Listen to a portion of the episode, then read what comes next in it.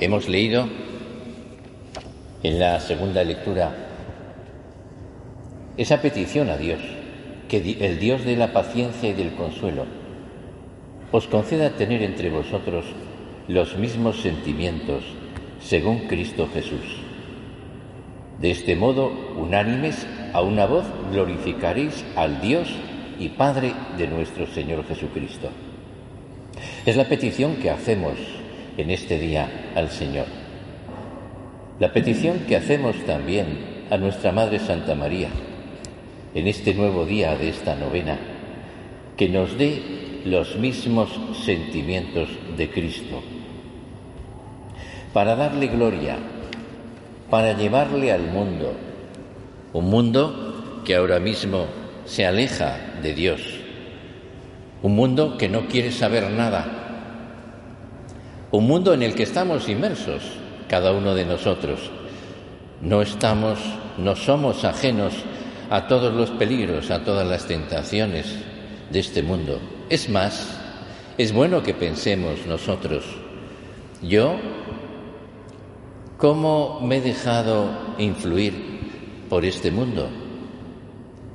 por la mundanidad, por el relativismo. ¿Cómo estoy viviendo mi vida con Dios? Ayer hablábamos de esa vida de fe, una vida de fe que lleva a tener una vida diferente a los demás. Una vida que es una vida cristiana.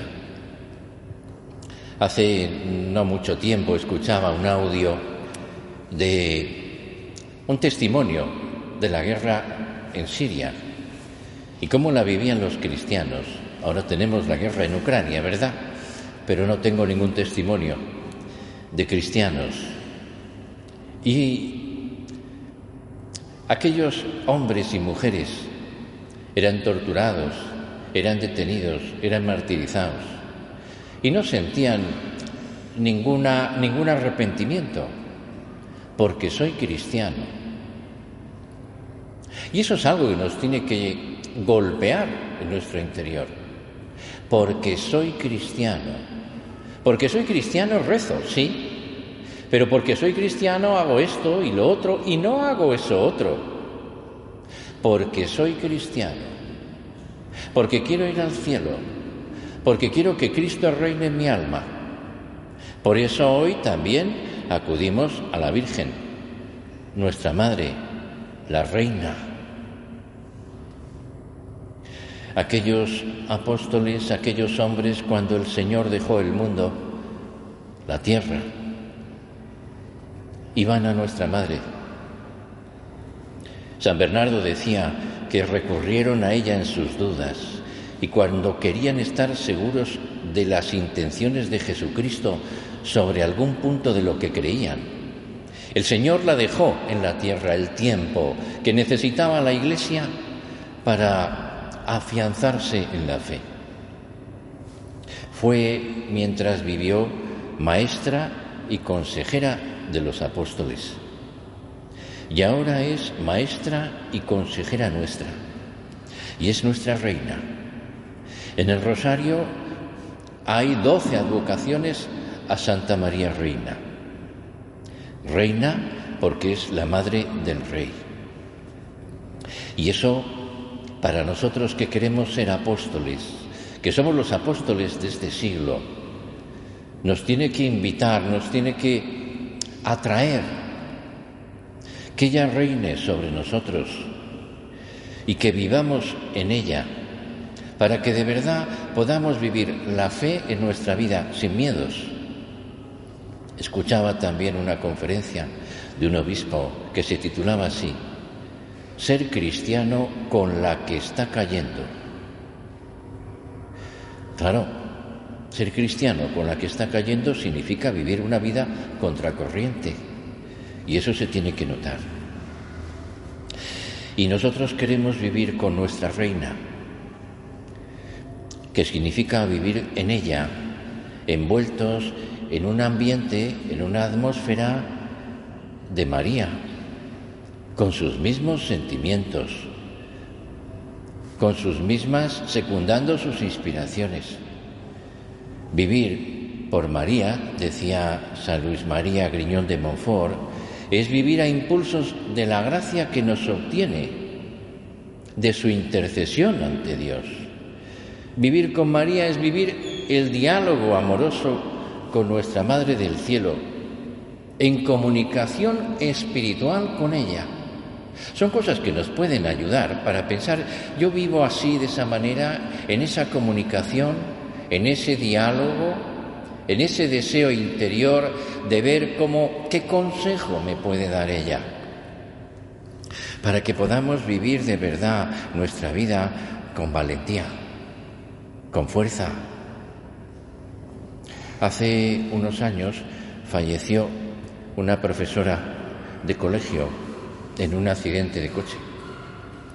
En el funeral el sacerdote comentaba y decía, he pedido que me definieran en una palabra lo más significativo de su carácter y me han contestado que era apasionada, expansiva, moderna, vehemente, vitalista, jovial, animada, caótica, impetuosa, alegre, trabajadora e impulsiva. Y la mayoría añadía además que era intensa. Vivió con gran intensidad, procurando acercar a la gente a Dios, sembrar paz y alegría, consideró el sacerdote. También decía, armando lío, como el Papa Francisco pedía a los jóvenes. Los apóstoles de hoy tenemos que vivir así Sembrar paz y alegría con una vida de alegría, con una vida mm, valiente, sin miedos, sin temores, sin complejos. Decía el Papa Francisco en la, en la Evangelii Gaudium, decía que el peor peligro que tenemos los cristianos es dejarnos envenenar por ese elixir del demonio, que es el desánimo, el desaliento. Tenemos al Señor. Tenemos que de verdad apoyarnos en la Virgen nuestra Madre, que está con nosotros. Y llevar en nosotros las virtudes del cristiano de hoy. Y podemos hacer examen. Yo de verdad las llevo. Esas virtudes que podemos ver en nuestra Madre Santa María. En primer lugar, ese sentido positivo. Una chica murió joven, con 15 años, después de una grave enfermedad. Y cuando llegó a la clínica donde la iban a operar, dejó escritas estas palabras. Bueno, escribía en una carta a su familia. La primera impresión que me dio la clínica al llegar es que es un lugar maravilloso. Las enfermeras son tan amables, tan cariñosas, Enseguida ya empezaron a llegar los médicos, todos encantadores, y cada cual se mostró más simpático y cariñoso, y hasta la ciudad parece fantástica. Es una ciudad pequeñita, muy agradable, toda la gente es majísima, muy amable, y se hacen querer. Para ver la vida así, para ver a las personas así, hay que tener un alma luminosa, hay que ser encantador para descubrir que todos los que nos rodean lo son también. Y eso es lo que se espera de un cristiano.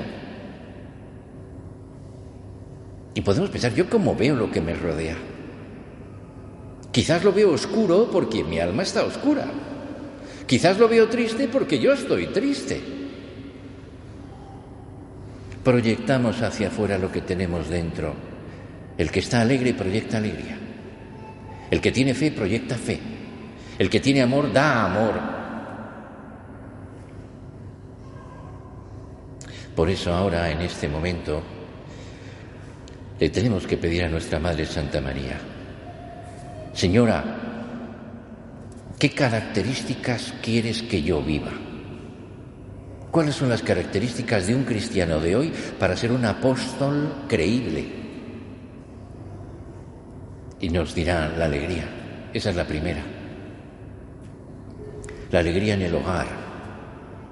Eso es un síntoma de salud espiritual, de frescura interior. Le decía el Señor a Gabriela Bossis, una mística del siglo pasado,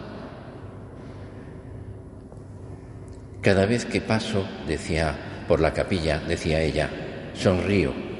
Y él me dijo, sonríeles a todos. Yo pondré una gracia en cada una de tus sonrisas.